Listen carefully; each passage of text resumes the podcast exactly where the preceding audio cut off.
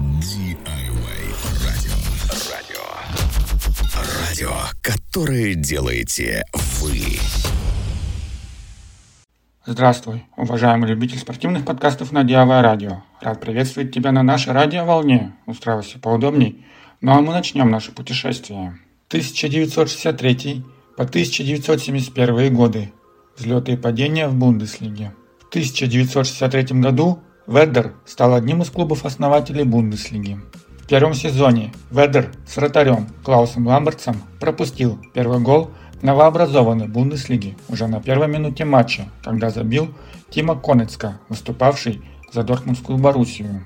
В этом сезоне пришлось на короткое время вернуть в строй бывшего постоянного вратаря Драгомира Ильича, который фактически уже не играл, так как до и после начала сезона травму получили подряд 6 голкиперов. Закончив нынешний сезон в бесспорной середине таблицы на 10 месте, Вердер совершенно неожиданно впервые выиграл чемпионат Германии в сезоне 1964-65 в год тысячелетия города. Первое место в турнирной таблице, на которой они поднялись в 17 туре, не было уступлено до конца сезона.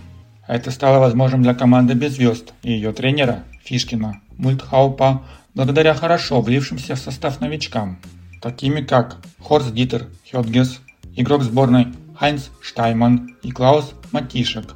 Хельмут Ягельский был убедителен как один из первых либеров Бундеслиги. В следующем году команда заняла четвертое место, а в сезоне 1966-67 только 16 на 4 очка опередив выбывших. Несмотря на то, что в сезоне 1967-68 команда заняла второе место, поднявшись с 18 строчки на вторую, Вердер Бремен так и не смог закрепиться в числе ведущих клубов Бундеслиги. За успешными годами всегда следовали неутешительные места в серой середине таблицы или даже вблизи места убывания. В матче с лидером чемпионата Мюнхен-Гладбахской Боруссией 3 апреля 1971 года произошла уникальная в истории Бундеслиги ситуация. Незадолго до конца, при счете 1-1, два игрока во время голевой сцены упали в сетку бременских ворот, в результате чего Одна из тогда еще деревянных стоек сломалась, а ворота разрушились. После того, как бременцы тщетно пытались восстановить ворота, чтобы сохранить достигнутый счет, в отличие от мюнхенгладбахцев и их стюардов, которые надеялись на переигровку из-за счета, судья остановил игру.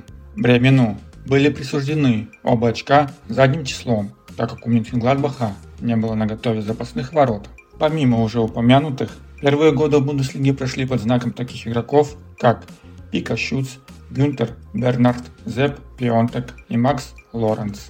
1971 по 1980 год.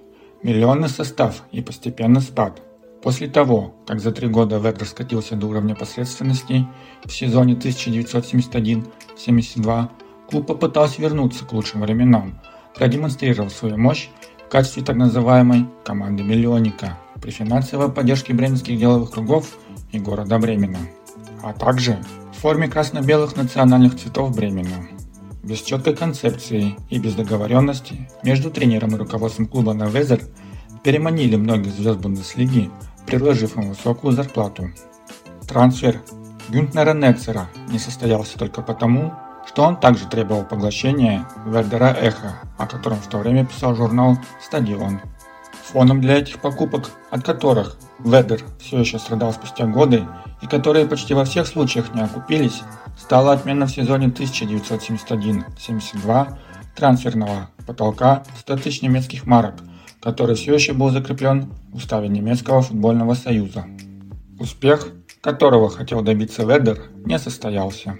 В том сезоне у бременцев было 4 тренера, и по итогам сезона, в котором несочетаемый звездный ансамбль мог блеснуть лишь в редких исключениях, команда заняла неутешительное 11 место.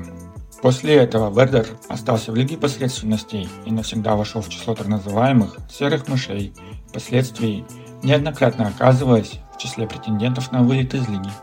В сезоне 1974-75 Вердер едва избежал вылета во второй дивизион, опередив на одно очко 16 место. А в следующем сезоне смог избежать его только после поздней смены тренера Наота Рехигеля – когда зелено-белые в 29-м туре вновь опустились на 16 место. Но по итогам сезона 1979-80 команда была вынуждена опуститься во вторую северную Бундеслигу на второе последнее место. Если в домашних матчах команда показывала вполне приемлемый результат 10 побед и 2 ничьи, то все выездные игры были проиграны, в том числе одна ничья и одна победа, причем в 10 из них было пропущено 4 и более мячей. Предыдущие критические годы клуб был обязан своим пребыванием в Бундеслиге очкам, набранным на стадионе Везер, но на этот раз их оказалось недостаточно. За этот период отсутствия успехов Ведер сменил 9 тренеров, начиная с 1971 года и заканчивая понижением в классе в 1980 году. Некоторые главные тренеры проработали в команде всего несколько недель или месяцев. Среди немногих выдающихся игроков Ведера, годы предшествовавшие выходу из группы, были Пер Рентвет и Дитер Бурденский, который входил в состав сборной Германии на чемпионат мира 1978 года в Аргентине. 1980 по 1987 год восхождение ведущей команды. В сезоне 1980-81 в первом сезоне бременского Вердера во втором дивизионе под руководством Куна Клёцера и Ота Рейхегеля, несмотря на спад зрительской активности, удалось добиться прямого выхода в высший дивизион. При этом Вердер установил рекорд абсолютного количества очков за всю историю второго дивизиона – 30 побед 8 ничьих и всего 4 поражения.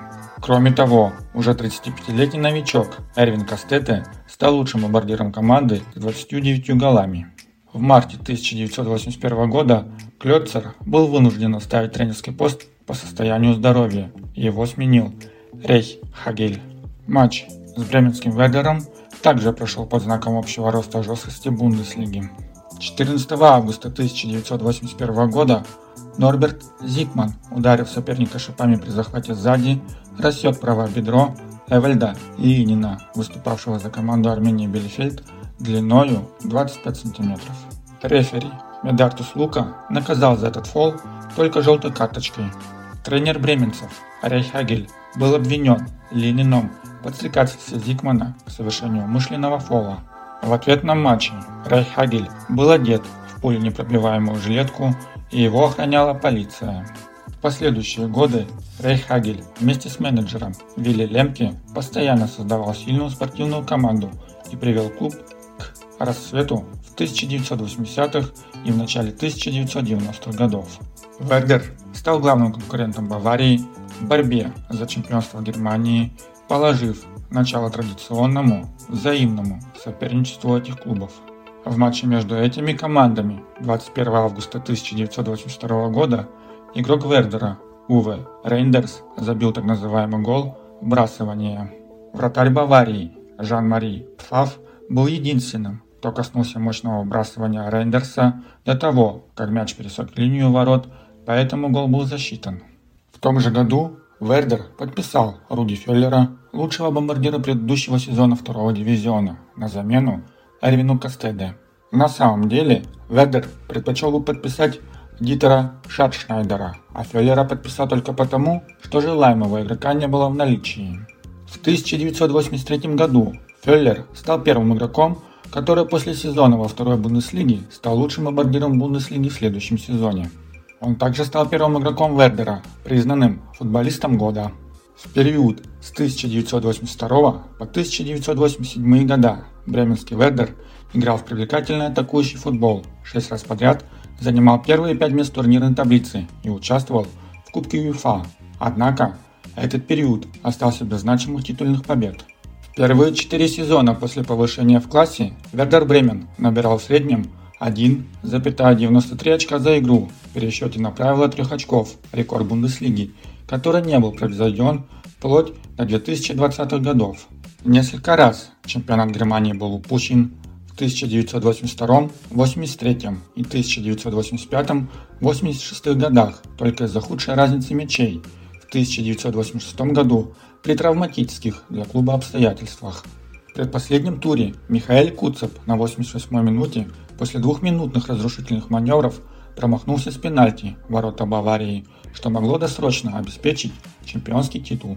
Второй шанс выиграть чемпионат Вердер упустил 4 дня спустя, в последнем туре 31 лидеру чемпионата того сезона в любом случае хватило бы ничьей.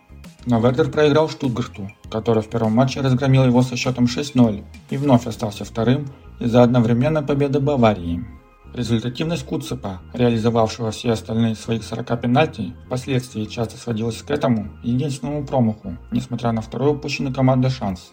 Этот этап характеризовался прежде всего Руди Феллером, который в 1983 году стал игроком сборной, звездой международного уровня и лучшим бомбардиром бременского Вердера, а также такими игроками, как Клаус Фихтель, Бруно Петси, Йони Оттен, Томас Шаф, Вольфганг Ситка, Бенна Мёльман, Норберт Майер, Франк Орденовиц и Уве Рейндерс. 1987 по 1995 годы. Титулы и успехи. После того, как в предыдущие годы Вердер смог закрепиться в высшем дивизионе Бундеслиги, хотя и не смог завоевать чемпионский титул, следующие несколько лет характеризующиеся контролируемым наступлением Рехигеля стали самыми титулованными в истории клуба. В период с 1988 по 1995 год Вердер Бремен был самой успешной командой немецкого футбола наряду с Баварией. В сезоне 1987-88 он во второй раз выиграл чемпионат Германии, пропустив 22 мяча, что было самым низким показателем в истории Бундеслиги вплоть до сезона 2007-08. Кроме вратаря Оливера Река, залогом этого стала защита, состоящая в основном из Руны, брат Сета, Ули, Боровки, Гуннера, Зауэра, Йони, Оттена и Томаса Шафа, а также нападающий Карл Хайнс Ридли, забивший во второй половине сезона 14 мячей в 17 матчах.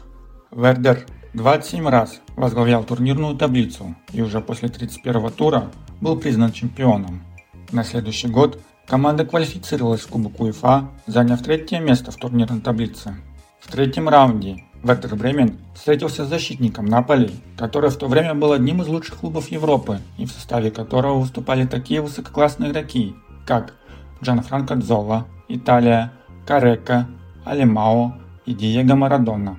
Выездной матч, выигранный со счетом 3-2, и последующий домашний матч, выигранный со счетом 5-1, являются одними из лучших матчей Вердера за всю его историю.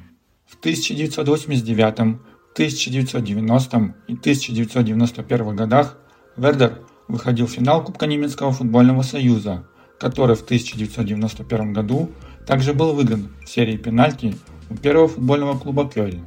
Через год девятое место в Бундеслиге, на которое впервые поднялись восточно-германские клубы, было положительно превзойдено победой в Кубке обладателей Кубков европейских стран в Лиссабоне и таким образом важнейшим международным успехом. В финале были повержены несколько именитых команд, в том числе Стамбульский Галтасарай 2-1, 0-0, футбольный клуб Брюги 0-1, 2-0 и, наконец, Монако 2-0. Клаус Аловс, впоследствии управляющий директор Вердера по футболу, незадолго до перерыва сделал счет 1-0. В сезоне 1992-93 Вердер возглавил турнирную таблицу только в 33-м туре, выиграв у Гамбурга со счетом 5-0 и выиграл чемпионат с отрывом в одно очко от Баварии. В атаке особенно выделялись Винтон Руфер, а также недавно приобретенный плеймейкер и впоследствии рекордсмен чемпионата Австрии Андреас Херцог. В следующем сезоне Вердер стал первым немецким клубом, квалифицировавшимся в групповой этап Лиги чемпионов, где был исключен, уступив Порту и Милану, ставшим в итоге победителями. Еще одна победа в Кубке немецкого футбольного союза была одержана в 1994 году в финале над командой второго дивизиона Ротвайс Эссен со счетом 3-1. В том году три из четырех четвертьфинальных матчей закончились сериями пенальти, и многие команды Бундеслиги были выбиты из соревнований командами более низкого класса. Последний год под руководством Рейхигеля в чемпионате были упущены победы 2-4 над Шальке 04 в 32 туре и 1-3 над Баварией в последнем туре. Помимо уже упомянутых игроков, свой след в этом периоде оставили Дитер Айльц, Томас Вальтер, Мирослав Вотова, Гюнтер Херман, Франк Нойбарт, Бернт Хопш и Марко Боде. На этой ноте наш подкаст подходит к концу. Надеюсь, ты что-то новое узнал для себя. Я с тобой не прощаюсь, а говорю говоришь до новых встреч и пока-пока. Радио. Радио. Радио, которое делаете вы.